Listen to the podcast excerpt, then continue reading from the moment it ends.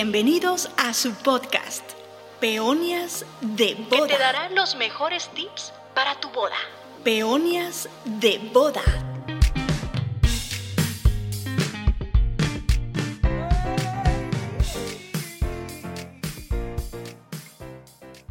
Hola, hola, ¿qué tal? ¿Cómo están? A todos nuestras pod escuchas, a todes, ¿verdad?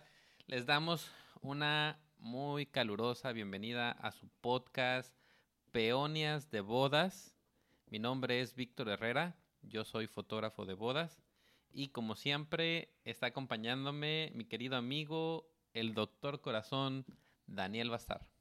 Hola, ¿qué tal? Aquí seguimos, queridas novias, novios, parejas, wedding lovers, todos aquellos que deseen vivir su boda. Aquí con mi querido Víctor en un tema que está buenísimo para la charla el día de hoy. Sí. Han tenido el problema de hacer su lista de invitados para la boda. La tía que no quieren invitar, los amigos que no quieren invitar, pero se sienten comprometidos. Los amigos de los papás que no Los conoces. amigos de los papás, sí. bueno, ¿quieren saber cómo pueden hacerle para hacer su lista de invitados? No se vayan y quédense en este episodio de Peonias de Bodas. Pues vamos a platicar, Dani, de este tema que particularmente eh, voy a comenzar platicándote la historia eh, mía. Ok, ok. Mira, yo, yo moría por una boda chiquita de 20, 30 personas, ya me conoces, ¿no? A mí me encantan las bodas pequeñas. Aparte, como ya llevo muchos años haciendo bodas de destino en Riviera Maya, estoy acostumbrado a las bodas pequeñas y me he dado cuenta que entre más chiquita es la boda, está realmente la gente que merece estar. Los novios se sienten un poquito libres porque saben que pues los que están ahí son las personas que verdaderamente los quieren y los sentimientos están a flor de piel. Sin embargo, del otro lado de la moneda estaba mi esposa que quería pues también una boda un poquito más grande, invitar a un poquito más de amigos. Y bueno, comenzamos con, se supone, 300 eh, personas, que era lo, lo más chiquito. y, y empezamos a reducir y a reducir y a reducir este, eh, invitados, ¿no?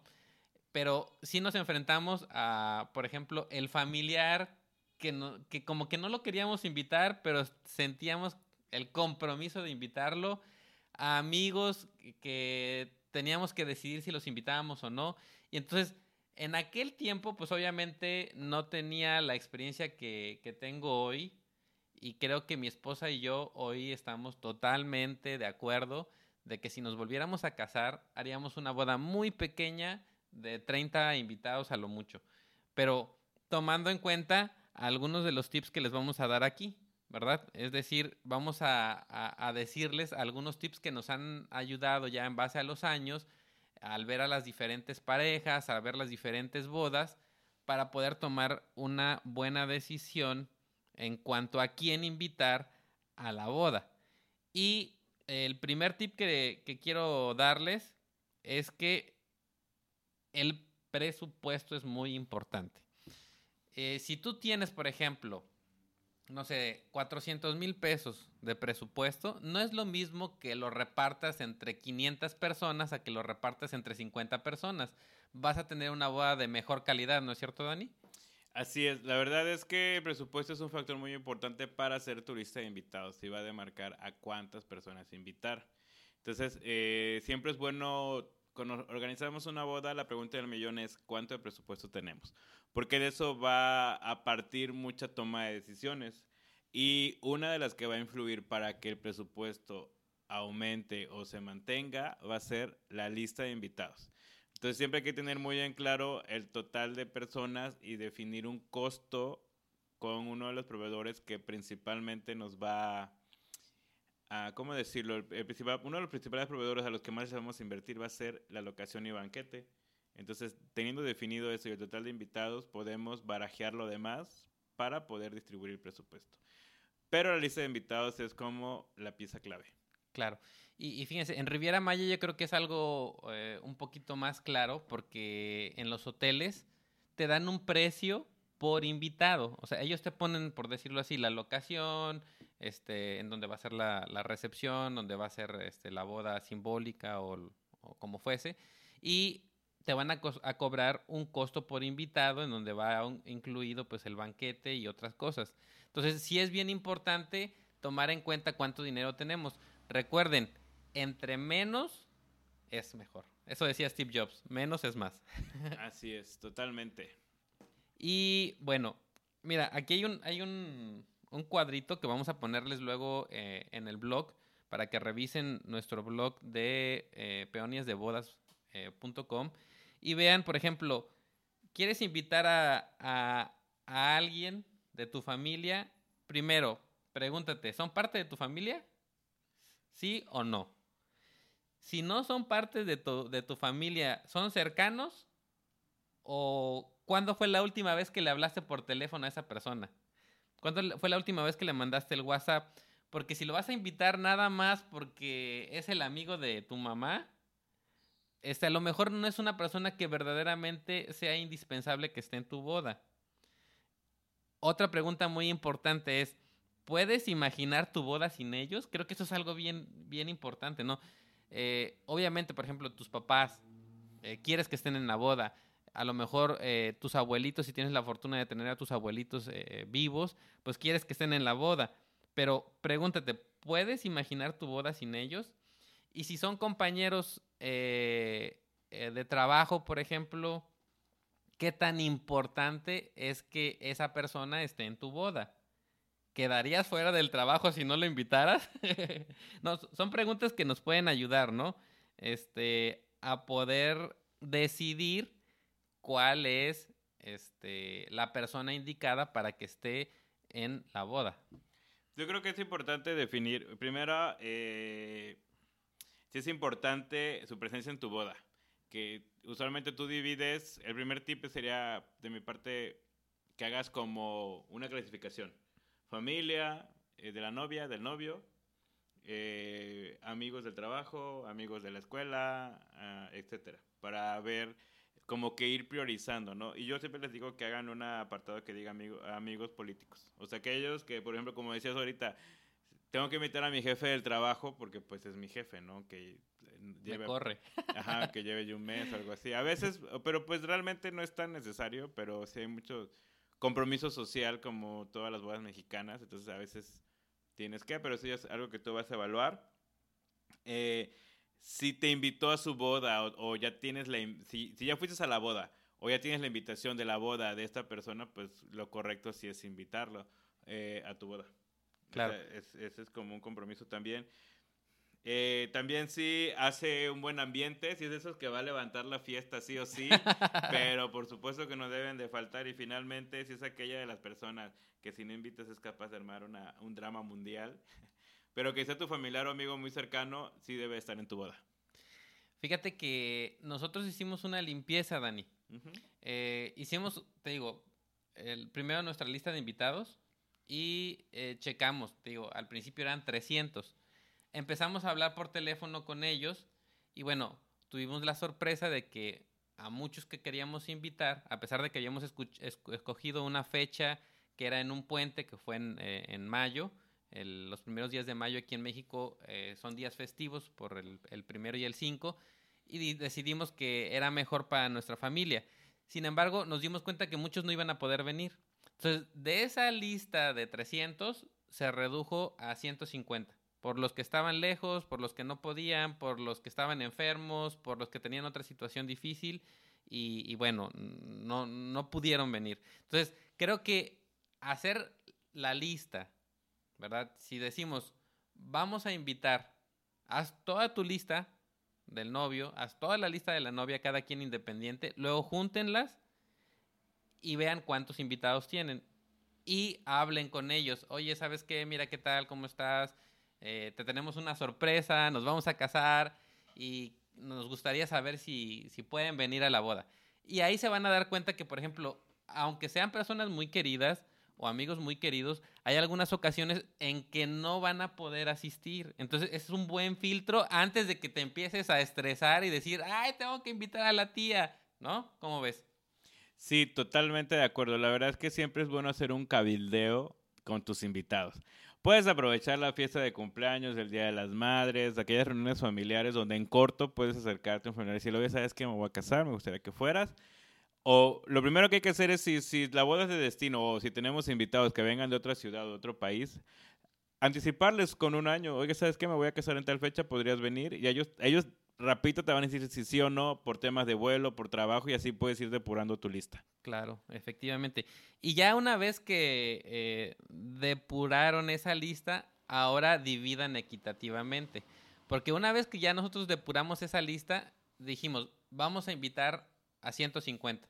Entonces, eh, a Sara le dije, te tocan 75 y a mí 75.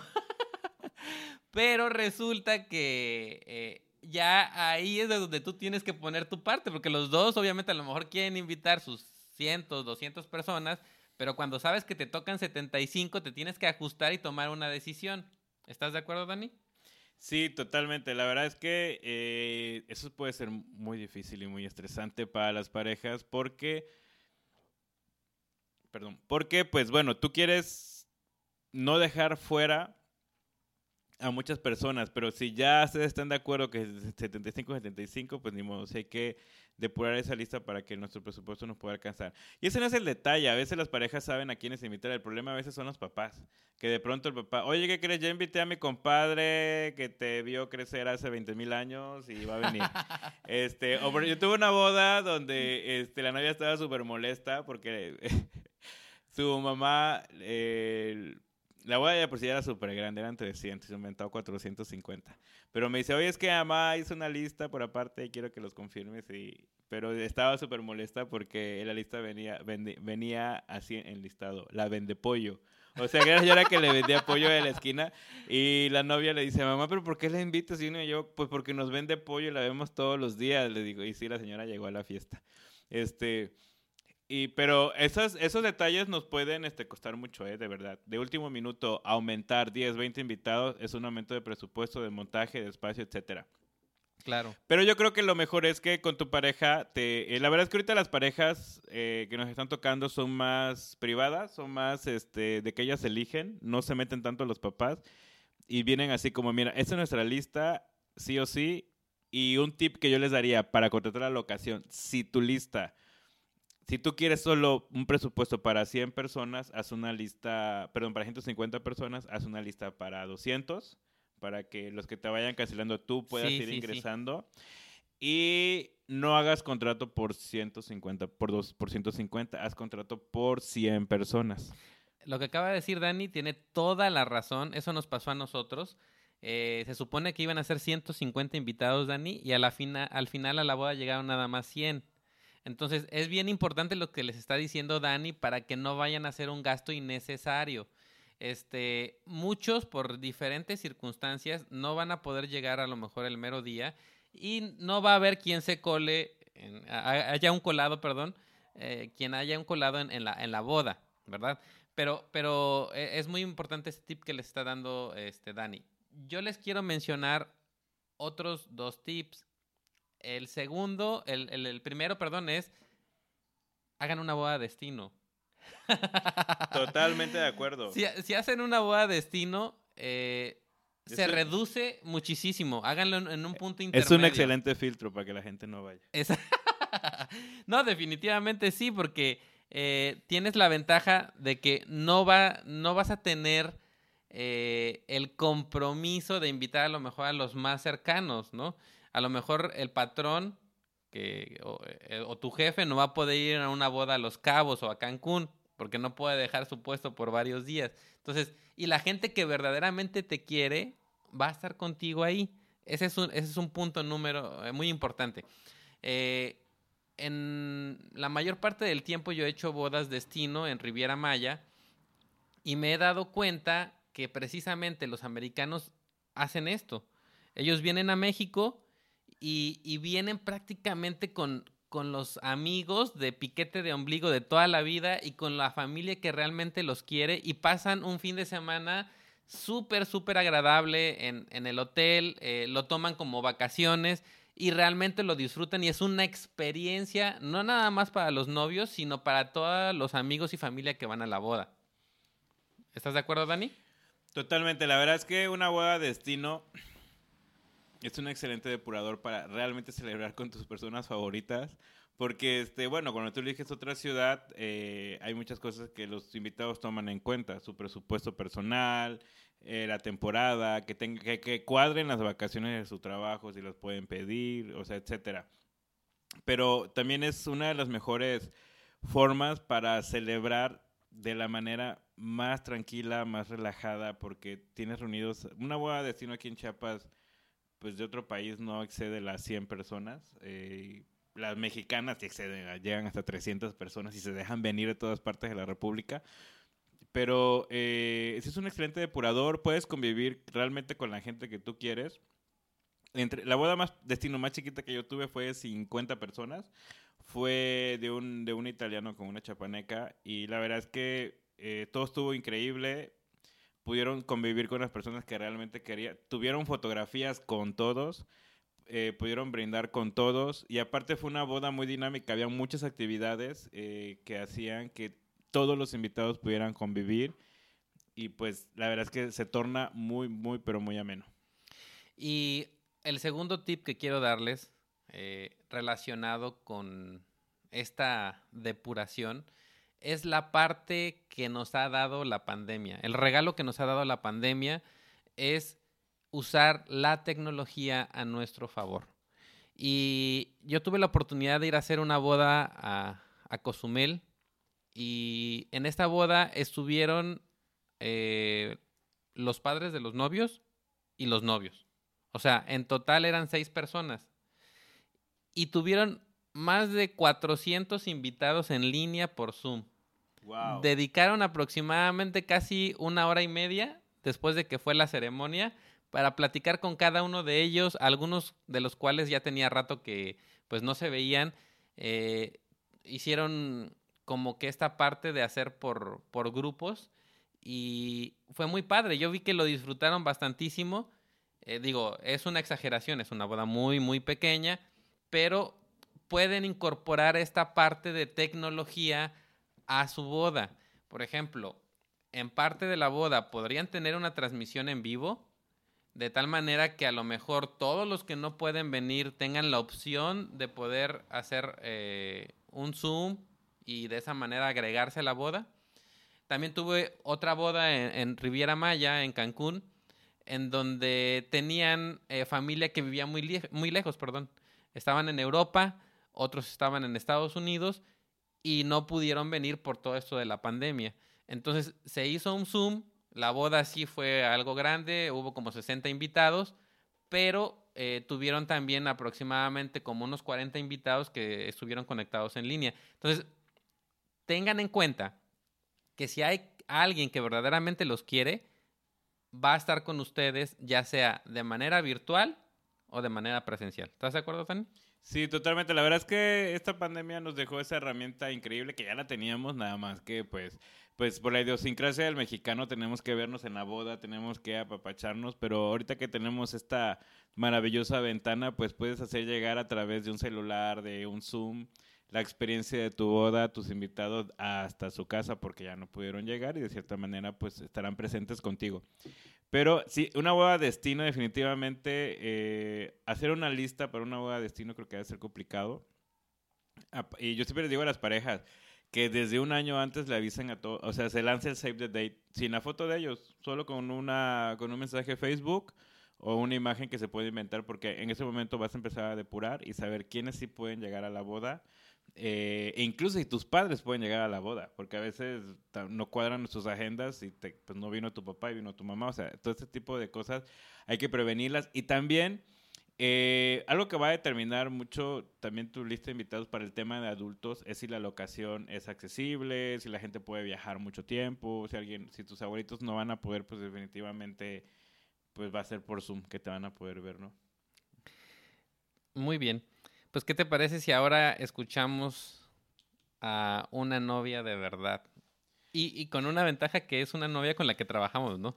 Sí, la verdad es que este Abril fue una novia súper cool, increíble, que, que creo que lleva super por la, alivianada. Lleva por la quinta boda, además. este, Pero- digo, pero con la misma persona, ¿no? No es que se haya casado cinco veces. Ellos están, ya tuvieron una, dos, tres bodas. Viene la cuarta boda. No, Que va a ser en Las Vegas. Pero vamos a, a escuchar a mi querida Abril porque Vamos a marcarle. tuvo una boda de nuestras primeras microbodas en el estado. Y pues bueno, vamos a escuchar su experiencia de cómo le hizo para hacer una lista tan pequeña. Cómo poder reducir de 300 invitados. Ay, ya- Hola. Ya, contestó. Hola, hola, Abril, ¿qué tal? ¿Cómo estás? Por aquí Víctor Hola. Herrera y Dani. Hola Qué Abril. gusto saludarlos, les envío un abrazo muy fuerte. Hola Abril, saludos. a- le queremos contar a todos nuestros wedding lovers, a todas las novias que nos están escuchando y a las parejas que nuestra querida Abril se encuentra en la maravillosa ciudad de en la maravillosa ciudad Juárez, en el norte de nuestra maravillosa república Y y pues, Chihuahua. desde Chihuahua. Gracias por contestar esta llamada, Abril. Te van a escuchar muchas novias a las que seguro les vas a ayudar a poder armar su lista de invitados. Yay. Qué emoción. Oye, Abril, pues mira, yo la verdad, de las, de las fotos que he hecho aquí en Chiapas, de las bodas que he hecho aquí en Chiapas, una de las bodas en las que realmente se me salió la lagrimita fue contigo. Fue una boda muy emocional y fue una boda muy pequeña, eh, una boda que disfruté realmente este, hasta el último instante, pero no sé, o sea, yo siempre he querido una boda pequeña, pero no sé cómo le hiciste para tomar una decisión de a quién invitar. Una, una boda mágica, era magia. Ese día fue maravilloso y estuvimos acompañados de personas maravillosas. Eh, ¿cuántos, Yo creo que ¿Cuántos invitados tuvimos? Ay. Recuérdanos. ocho, ocho invitados. ¡Ah! Ocho más los novios, diez. Imagínense, Así queridas eh, novias, queridos novios. Éramos más proveedores. yo creo. yo, creo. que eran más los proveedores que, que los invitados. Había más producción que invitados. Pero fue un momento perfecto. Cuéntanos, ¿cómo le hiciste para... O sea, bueno, quiero contarles que esta boda era una sorpresa para mi querida Abril, este, que organizó su ahora esposo, eh, Así es. mi querido Carlos. Pero eh, en otro punto, Abril, tu, tu boda hubiera sido arriba de 100 personas, imagino, ¿no? Ahora, ¿cómo Sí. le haces para armar una lista de invitados con ocho personas y llevártelos al otro lado de la República para hacer tu boda? Bueno, yo creo que, que de entrada una pandemia, una pandemia que nos cambió la vida y que nos regresó hacia lo más íntimo y hacia lo más personal. Y yo creo que, bueno, de entrada pues eran amigos, amigos que se hacen familia, porque nuestras familias pues son más grandes, son personas ya mayores que en esa circunstancia pues no hubieran podido acompañarnos por precaución, por cuidado, por, por amor y demás, pero también creo que todos estamos en algún momento en el que nuestros amigos hacen nuestra familia. Entonces, estaba ahí nuestra otra familia, la familia que elegimos. Que no quiero decir de ninguna manera que, que los demás, los que no estuvieron, no son familia, pero todos en algún momento de nuestras vidas estamos en ese punto en el que tenemos esa comunidad que nos hace fuerte y que nos acompaña y entonces, pues ahí estaban, ahí estaban y todo se puso, todo se acomodó y compartimos un momento especial con personas muy especiales. Y se los recomiendo ampliamente a todo el que se quiera casar, que lo hagan así, que lo hagan y lo vivan porque realmente estuvimos presentes todo el tiempo. Oye, Abril, Fue algo maravilloso. sí, definitivamente de que fue algo maravilloso, fue algo maravilloso y se sintió. O sea, nosotros como proveedores, créeme que lo vivimos al máximo y luego veías a, o sea, en, en el momento de la ceremonia, veías a tus amigos llorando. Eh, este de la felicidad, ¿no? Y, son rudos, ¿eh? Ellos son rudos. Sí, sí, sí, y, y eso es algo, algo, algo bonito que demuestra mucho como que esa intimidad es la parte que yo les digo. Si está realmente la familia que quieres, tus amigos que verdaderamente te aman, como que no sientes como esa vergüenza de decir, ay, no voy a llorar, ¿no? Este, Sí. sino al contrario, te, te sientes totalmente feliz y, y libre de poder hacer lo que, lo que tu, cora- tu corazón te dicta, ¿no? Y, Claro, claro, porque no hay a nadie a quien impresionar ni de quien cubrirte, todo es transparente. Efectivamente. Y, y algo que acabas de decir que me, me encantó, voy a robarme esa frase, que realmente la pandemia nos llevó a buscar entre nosotros lo, lo que realmente vale la pena, ¿no? Así es, así es. Y estar con los que, con los que tienes un vínculo. Y por supuesto nuestras familias son una parte muy, muy importante y quizás la única manera de que esto hubiera sido mejor es que hubieran estado ahí, pero también estaba la parte de la responsabilidad y pues exponernos ya no era, ya no era en ese momento querer, ¿verdad? Entonces tendríamos que, que tomar la, la, la rienda de saber que, que tenía que ser así y que la sorpresa fue así, que la vida fue así y que fue algo maravilloso. Sí, y queridas novias y novios, todos los que nos escuchan, la verdad es que eh, la boda de abril no fue un día, yo creo que fue desde que aterrizaron en Chiapas, sobre todo fue toda una semana, porque desde que bajaron, o sea, ya traían el termo con la cerveza en la, en la mano, este, o sea, ellos ya venían brindando desde el avión y la verdad es que esa semana fue increíble. La pedida de mano fue en el cañón, La pedida ¿no? de mano fue en el cañón de sumidero, que esa fue una sorpresa, que no, todavía voy a subir las fotos, es cierto. Este, pero... Hay eh, una foto en la que casi se cae el anillo. y Ay, el sí, novio. sí es cierto, casi se cae. Pero creo que eh, el, el tener una lista de invitados con sus personas, sus ocho personas favoritas les ayudó. Claro, sería increíble hacerlo con 200, 300 personas, pero con ocho es lo más adecuado. De poder hacer un tour por varias partes de aquí en la periferia de San Cristóbal de las Casas, que fue el destino que eligieron, de ir al Cañón Sumidero, de comer en un restaurante bonito, de ir a comer con Katy en esta casa de Sinacantán. O Uf, sea, esa fue la experiencia más bonita. o sea, con- o sea, esas experiencias con familias indígenas, de recorrer eh, Chiapas, de poder bailar en la noche, de finalizar este en un restaurante bonito con tus personas favoritas, el día de la boda, casarte en medio de un bosque, que quiero decir que tenemos esa premisa, nadie se ha casado en ese bosque otra vez y nunca vamos a decir dónde está para que nadie se case ahí, este, pero eh, creo que eso es lo que te permite, ¿no? Ahora, eh, también queremos contarles que mi querida Abril acaba de tener su boda, o sea, ya su boda en Ciudad Juárez y estuvimos presentes Y arriba por el allá norte. y arriba el norte y estuvimos Claro, presentes por allá. Sí, sí, que estuvo increíble. Pero Abril, ahora, eh, para ¿cuántos invitados tuviste? O sea, ¿tu lista para cuántas personas era? Aquí en Ciudad Juárez, Sí. 120 personas. Ok, ¿cómo hicieron? Porque ustedes son súper amigueros y estoy seguro que medio Ciudad Juárez son sus amigos y tuvieron que depurar gente. ¿Cómo le hicieron para reducirlo a 120 personas? Fueron, fueron horas interminables de tronarnos los dedos, de... No, no, no, bueno. Eso sí fue un reto porque continuábamos en medio de una pandemia, continuábamos cuidando y cuidando a los que queremos, entonces tuvimos que mantenerlo pequeño. Esas 120 personas fue lo más pequeño que pudimos lograr. Y te puedo decir que no hubo una sola persona que invitamos por compromiso. Estaban ahí personas que amamos, que queremos y con las que deseamos compartir y seguir compartiendo nuestra felicidad. Pero fue muy difícil, fue, fue una locura, fue una locura porque no quiere decir que a las demás personas no las queremos, pero tuvimos que mantenerlo, mantenernos dentro de la línea de la familia y de los amigos más, más cercanos. Fue un reto, fue, no, no, no, fueron, fueron horas, horas y horas de desvelos, de, de buscar la mejor manera y al final creo que estuvieron ahí las personas indicadas.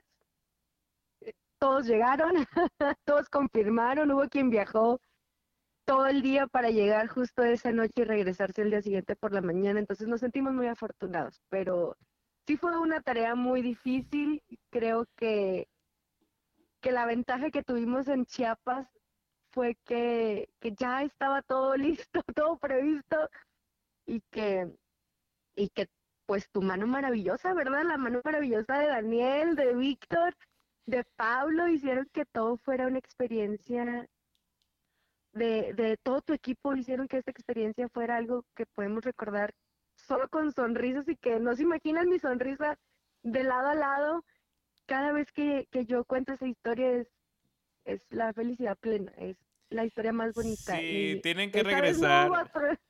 Tienen que regresar al aniversario con las mismas personas. Y ahora van a traer a una bebé porque una de las invitadas ya estaba embarazada y no ¿Ah, sabía. sí? Sí.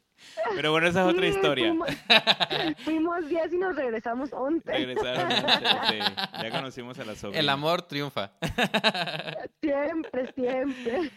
Oye, yo, yo también, este, es algo de lo que más he disfrutado tu boda, Abril, y este, verdaderamente les deseo siempre que eh, esa felicidad, esa alegría, ese amor con el que nos trataron también, porque hay que- hay que decirlo, Dani, la verdad nos sentíamos como parte de, ¿no? O sea, éramos como otro invitado más. nos sentimos muy a gusto, lo disfrutamos y yo hasta el día de hoy sigo eh, recordando eh, su boda.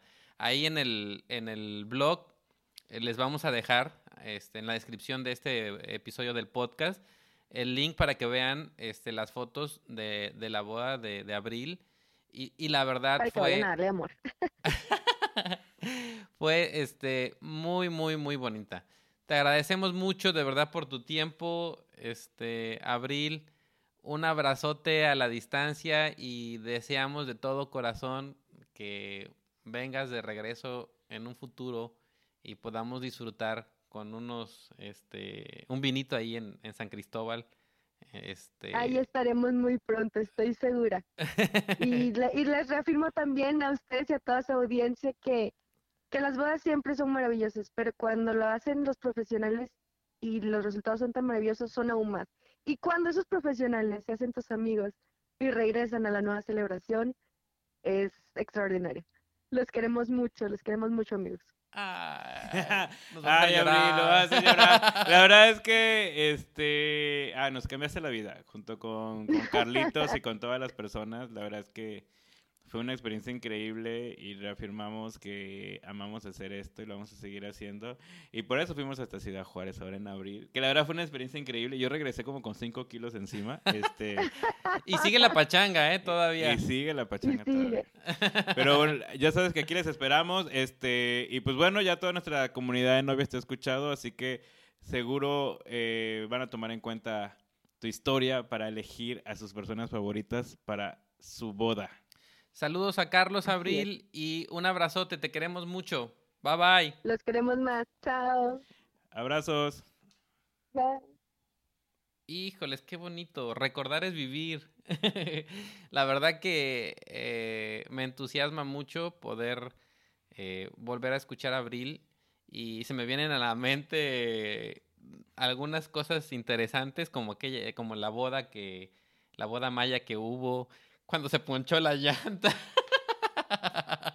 Eso lo tenemos que platicar en el episodio que hablamos de fotografía de bodas. Tenemos que poner Pero- esas fotos. sí. Pero eh, la verdad que eh, es una experiencia increíble, sobre todo porque, como decía Abril, eh, vienes con tu eh, con tus personas favoritas, como dices tú, Dani, y, y estás en un lugar increíble, que San Cristóbal es un lugar para enamorarse, y puedes disfrutar de muchas eh, tradiciones, de muchos pueblos mágicos, de mucha cultura, de este comida muy rica, de vino muy rico, y en el caso de San Cristóbal, para mí, un clima muy rico. Entonces, este, verdaderamente que les recomendamos hacer esta, esta experiencia. Si no lo pueden hacer con sus ocho personas favoritas, hagan un elotment, que ya platicaremos en otro episodio acerca de eso. Y todos los que no han tenido una boda eh, bonita por la pandemia pueden hacer este, una fuga o un elotment y tener como que ese recuerdo bonito de su boda. Verdaderamente les agradecemos mucho, esperamos que estos tips les hayan servido bastante y no sé si quieres decir unas palabras para despedirte, Dani. Pues nada, querida novia, que no invites a nadie que no, que no quieras que esté en tu boda. O no, de verdad, es que eso es súper importante. No, no sientan ah, eh, obligados a hacer compromiso social porque incluso esos invitados también se sienten mal, la verdad. A veces van porque el papá o la mamá quieren, pero pues realmente no es como una grata experiencia para... Luego en las fotos salen todos así como, ¿y este quién es? Pero bueno, que esos tips te hayan servido muchísimo, que tengas la boda eh, con 10, 20, 30, 100 mil personas, increíble. Lo mejor es que nos contrates para que sea mucho mejor. y pues no te olvides seguirnos en redes sociales como Peonias de Bodas, porque vamos a tener más contenido para ti, querida amante de las bodas. Mi nombre es Víctor Herrera, fotógrafo de bodas, y nos dio mucho gusto poder eh, estar aquí con ustedes en este episodio.